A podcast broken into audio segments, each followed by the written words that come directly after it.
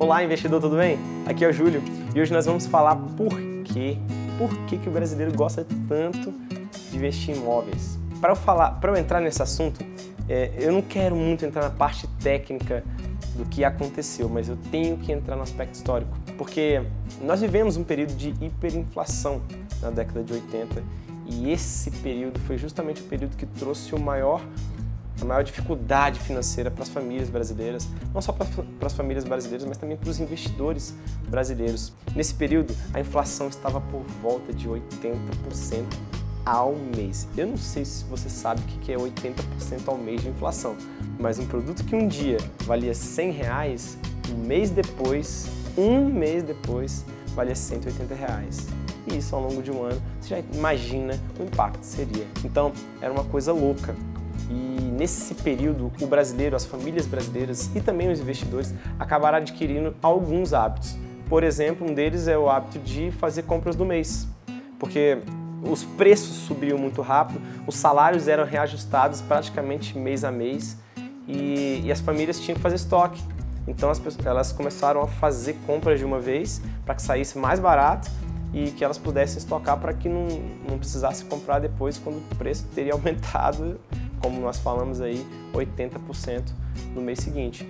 Então, elas assumiram, elas adquiriram hábitos como esse, e um dos hábitos também que elas adquiriram que dura até hoje é o hábito de investir em imóveis. Mas na verdade não eram bem as famílias apenas que investiam em imóveis, eram investidores também, as famílias que tinham algum dinheiro guardado ou os investidores. E por que imóveis? Porque o dinheiro se esfarelava de um dia para a noite nesse período. Então elas precisavam de algo que de certa forma garantisse o patrimônio. E a gente está falando aqui de um período em que nós não tínhamos a variedade de aplicações financeiras que temos hoje. Então, é, um investimento imóvel é um investimento de certa forma seguro, porque você podia ver a sua propriedade, você podia tocar, era mais difícil das pessoas tirarem. E também a gente pode é, levar em conta que era um investimento que estava se barateando, estava ficando mais barato investir em imóveis, porque a taxa de juros estava elevando muito, estava se elevando muito por causa da, da, inflação. Eu não sei se você sabe, mas normalmente quando a inflação sobe muito, é, o, o, governo tenta segurar ao máximo, ao, levando a taxa de juros. Aí elevou a taxa de juros, você não consegue ter, é, é ter financiamentos, empréstimo, fica mais difícil. Naquele momento, então, não existia praticamente empréstimo. Então, se não existia empréstimo, era muito mais difícil você adquirir imóvel. E isso despencava o preço dos imóveis.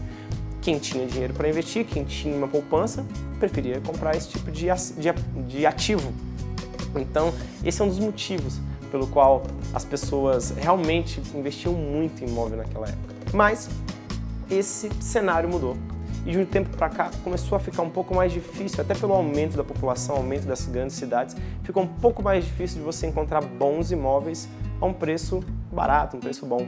Claro, é, existem ainda, as pessoas que investem em imóveis sabem muito bem disso, que ainda existem inúmeros imóveis que você pode ter uma boa, um bom, uma boa relação de custo-benefício, mas, mas queira ou não, eles não, essa, essa possibilidade já não é mais como era antigamente. Além disso, a situação do país em si melhorou.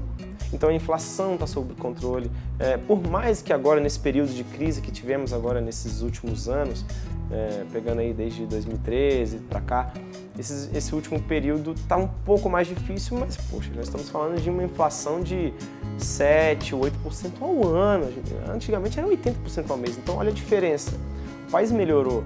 E além disso, o mercado financeiro como um todo também evoluiu.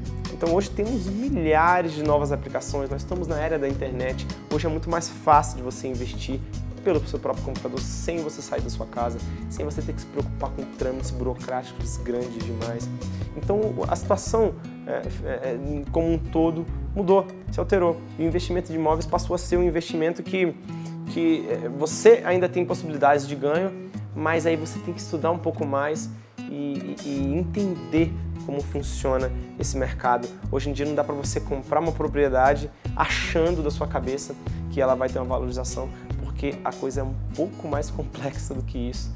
E é importante que você, se você tem a vontade de investir em imóveis ainda no dia de hoje, você esteja muito ciente, muito consciente do que você está fazendo, você tenha um bom conhecimento nessa área, faça cursos, porque, porque hoje em dia nós temos aplicações, temos é, é, novos produtos de investimento que você consegue um ganho, talvez até superior ao ganho de imóveis com muito menos dificuldade. Mas tem pessoas que se identificam com isso e está tudo bem. É importante que a gente note, por exemplo, como já estávamos falando aqui de de alguns produtos que existem, que tem produtos hoje para pessoa física, que eu particularmente acredito que são mais fáceis para você começar, como o programa de Tesouro Direto, que facilita muito para o investidor, pessoa física, investir com valor pequeno, a partir de 30 reais. Para você começar, eu recomendo que você procure saber dessas novas aplicações. Já falei num vídeo, inclusive o vídeo está aqui sobre as aplicações que existem, sobre como é, o que é um CDB, o que é um CDI, LCI, LCA, enfim.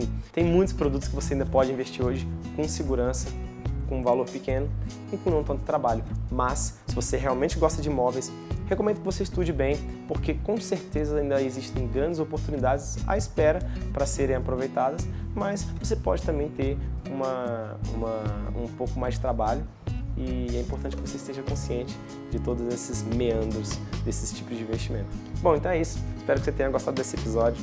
Ficou um pouquinho grande, mas eu realmente queria falar sobre todas essas é, oportunidades, sobre tudo que aconteceu, por que o brasileiro tem essa tendência a investir em imóveis e muitas vezes as pessoas acabam se deixando levar e não estudam e vão, investem, compram um imóvel e não dá certo, depois ficam com aquele bem imobilizado durante muito tempo, é, passando dificuldades para vender, então, é, é, importante a gente entender o aspecto histórico, o porquê a gente faz o que faz, porque a gente pode pensar em mudar, ou quem sabe estudar um pouco mais para continuar fazendo o que faz de uma maneira melhor. E, eu espero que você tenha gostado realmente desse episódio. Se você acha que esse conteúdo vai ser importante para alguém, pode ser importante para alguém que você conheça, por favor, compartilhe, faz muita diferença para mim. Também comenta aqui embaixo, eu fico muito, muito feliz quando eu vejo algum comentário, é, principalmente os comentários que me dão sugestões para vídeos, isso é muito legal também. E eu te vejo então no próximo episódio. Tchau, tchau!